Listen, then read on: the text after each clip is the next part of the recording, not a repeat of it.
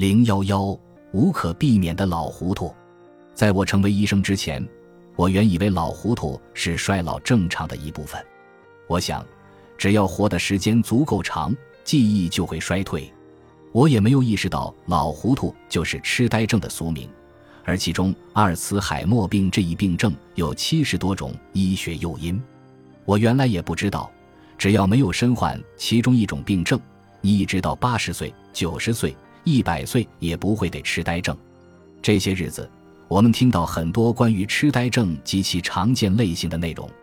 二十年前，阿尔茨海默病不在这一分类中，但基于对我家里老人的观察，我本应该更熟悉痴呆症才对。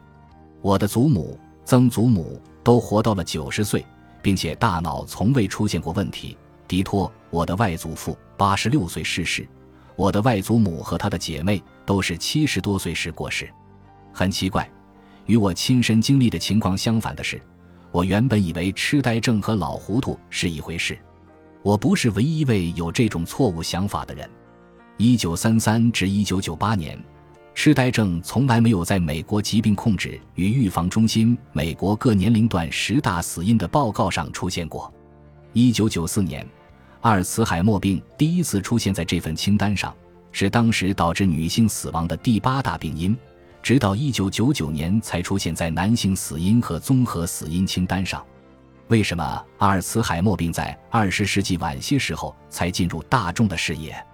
对此的解释与艾滋病或寨卡病毒进入大众视野的原因不同，后者要么是新发现的病原体，要么是感染人群的历史很短。阿尔茨海默病受到大众关注，也不仅仅是因为人们的寿命增加，虽然这一原因影响了该症状的发病率。与此同时，公众和医学界对这一疾病的认知也有所提高。部分变化说明，填写死亡证明的医生只是自身所处环境和日常医学训练的产物。在日常生活中，如果医生听说过相关情况，那么他们听到的一定是老糊涂，而非痴呆症。在课本中，痴呆症所占的比例远不及那些常见的、对生命有重大影响的疾病所占的比例。如果把这一疾病当作成为衰老正常的一部分，或许还讲得通。不过，也有人会说，任何影响人的身体器官功能和健康的问题都应该被看作健康问题。若医生没有被培训过如何评估或者治疗这类疾病，那这类疾病就不会出现在死亡证明里。持证的临床医生或者疾病防治中心的科学家，或许也曾经认为，痴呆症和老糊涂是相伴而行的，所以不及心脏病和癌症重要。自2007年起，阿尔茨海默病已经成为美国80岁以上老人的第六大死因。单独来看，该病排在男性死因的第五位，女性死因的第三位。但这样的表述也不尽然正确。很多情况是在二十世纪，疾病防治中心的致死疾病名单里都是以疾病的大类出现，比如心脏疾病、恶性肿瘤、事故。其结果是很多疾病都归入这些大类中，因此每个大类所造成的死亡数量都很高。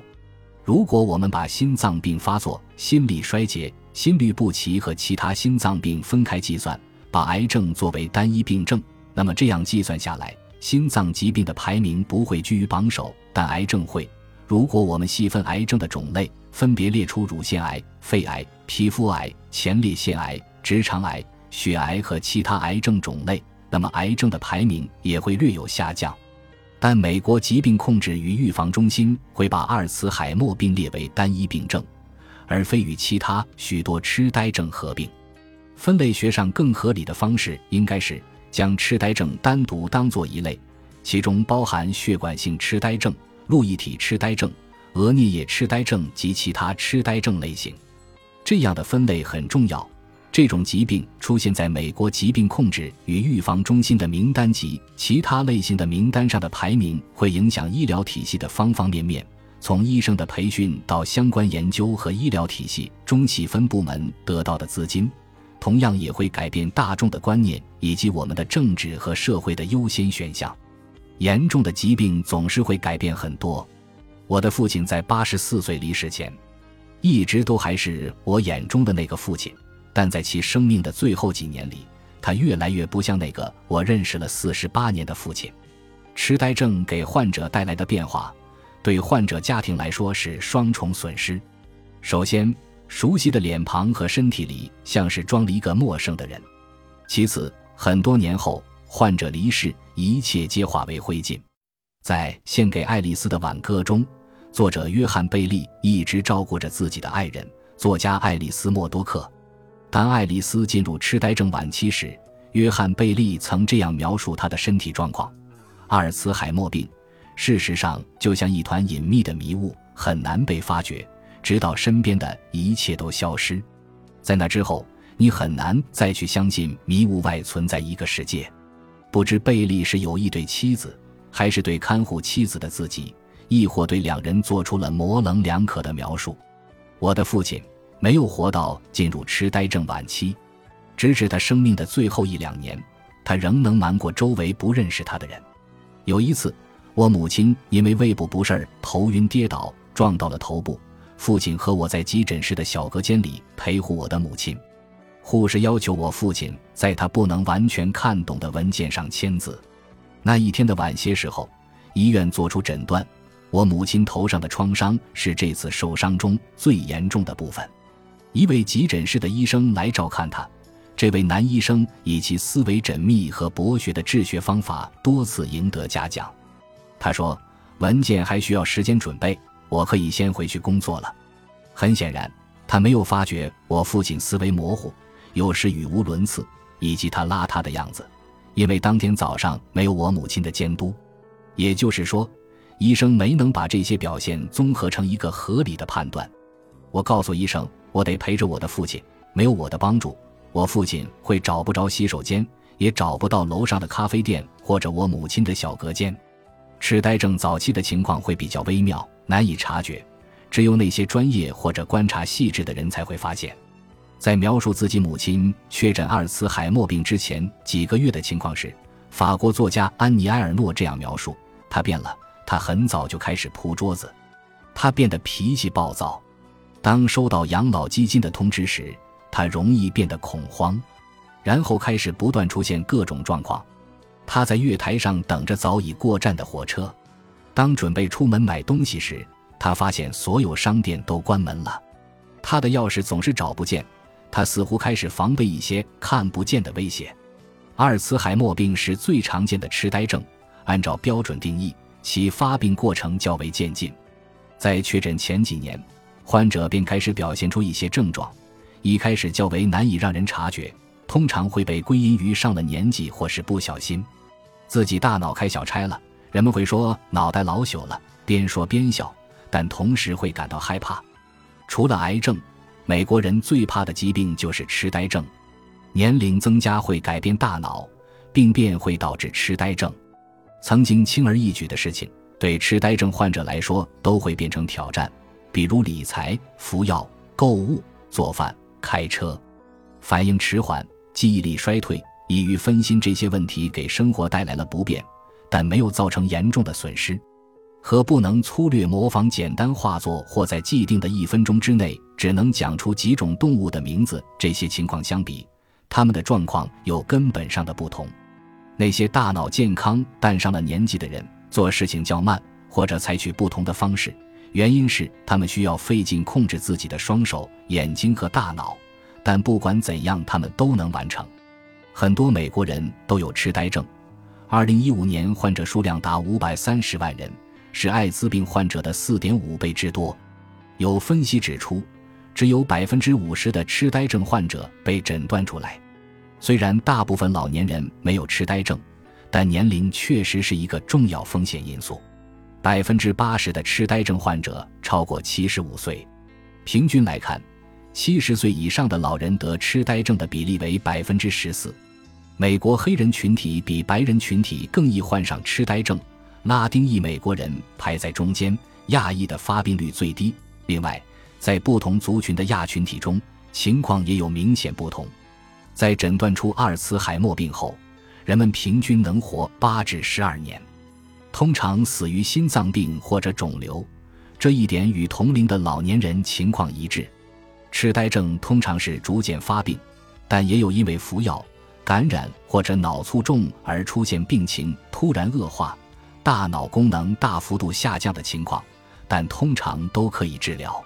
痴呆症没有一个标准的定义，而每位受其影响的人要面临的现实是复杂的、让人担忧的、有趣的、让人灰心丧气的、让人心怀感激的、悲剧的、让人感悟深刻的。医学发展至今，尽管痴呆症患者需要来自不同领域的医生的专业知识，但只有神经学、精神病学和老年医学等专业的学生在学医的过程中对这一疾病有充分的学习。而且每个分支学习的侧重点不同，神经学学生偏好通过大脑病理学来做诊断，通过药物来治疗；精神病学学生关注痴呆症患者的焦虑、压抑和精神病症状。老年医学在医学系统里是一个新的学科，学生数量也较少，他们关注对患者的健康、患者所处的社会环境和物理环境的管理。以最大限度地提升患者和陪护人员的身心健康。现如今，多数医生对痴呆症都有所了解，但与对其他常见的致命疾病的认知比起来，还远远不达标。从二十世纪八十年代开始，定期发表的研究报告发现，至少直到该病症的中期，医生常常漏掉对痴呆症的诊断。我在加州大学旧金山分校工作。并且职业生涯的绝大多数时间都在这里度过。二零一八年，这里超过六十五岁的患者中，只有百分之三被记录存在某种认知障碍，这比我们预计的数量要少很多。最近的研究在探究为什么会有这样的结果。有些临床医生没有相应的专业知识和技能，有些医生报告称自己怀疑患者有该症状，但鉴于无法给出治疗方案。觉得没有做出相关诊断的必要，还有一部分医生承认，他们既缺少时间，也缺乏手段来确诊这种让人难以捉摸的疾病。痴呆症也迫使我们思考何以为人。如果一个准确描述痴呆症患者的定义能够把周围人群的因素包含在内，那么我们或许会发现更容易应对这一剥夺了很多患者基本人性的疾病。我们或许会对什么是医学治疗有更广泛的理念。或许会有更多掌握必要看护技能的医生，医疗体系也会更加灵活地应对高度差异化的患者需求。二零一零年，我受邀给一个继续教育课程做一场关于重新审视老年医学的讲座。每一位演讲者需要选取并翻译其专业领域内过去十二个月最具影响力的研究。在我提交了讲座内容简介后的一天，这门课程的总监反馈道：“你不能讲痴呆症。”因为有人已经准备讲这个话题了，这个人是痴呆症领域的著名研究员，还是一个大型记忆研究中心的带头人。在他的领导下，这个小型项目已经成为一个活跃的研究、教学和临床治疗中心。我敢肯定，我们谈论的内容有所不同。我回答道，并解释说，神经科学家关注的是科学层面的问题，而我会讨论临床治疗。课程总监并不为之所动。我们需要确保同样的材料不会出现两次。鉴于我们的侧重点不同，以及痴呆症领域在过去一年发表了超过一七百篇文章，我觉得我们能够避免重复。那这样吧，我提议我要来他的讲座大纲或幻灯片。如果有重复的地方，我就把痴呆症相关内容剔除出去。但如果我们谈论的是不同的研究，那我就保留。课程总监答应了，我给这位研究员发了封邮件。几周后，我收到一封语气友好的答复邮件和他的幻灯片。幻灯片的内容主要关注分子变化及不同情况的痴呆症，特别是罕见病症中药物的作用位置。幻灯片图片包括取自《自然》等杂志的患病大脑的电子显微镜照片和正子扫描图。他的讲座看起来非常棒。向听众展示了当前老年病生物学研究领域的前沿信息，而我的讲座中的痴呆症部分，选择了顶级临床杂志的三篇研究。第一篇研究建立了关于痴呆症确诊标准的前兆症状标准及轻微认知障碍。第二篇是对痴呆症驾驶风险进行评估和管理的指导方针。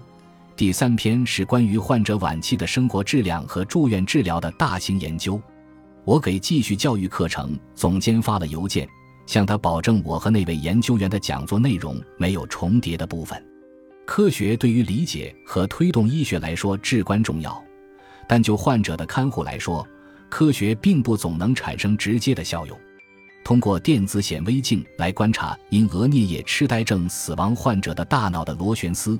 能够帮助医生了解这一疾病与其他痴呆症有何不同以及为什么会不同，但是这既不能告诉医生要如何诊断或者治疗患有该病症的患者，也不能帮助看护人管理这类患者，以避免他们常常做出的大众难以接受的行为。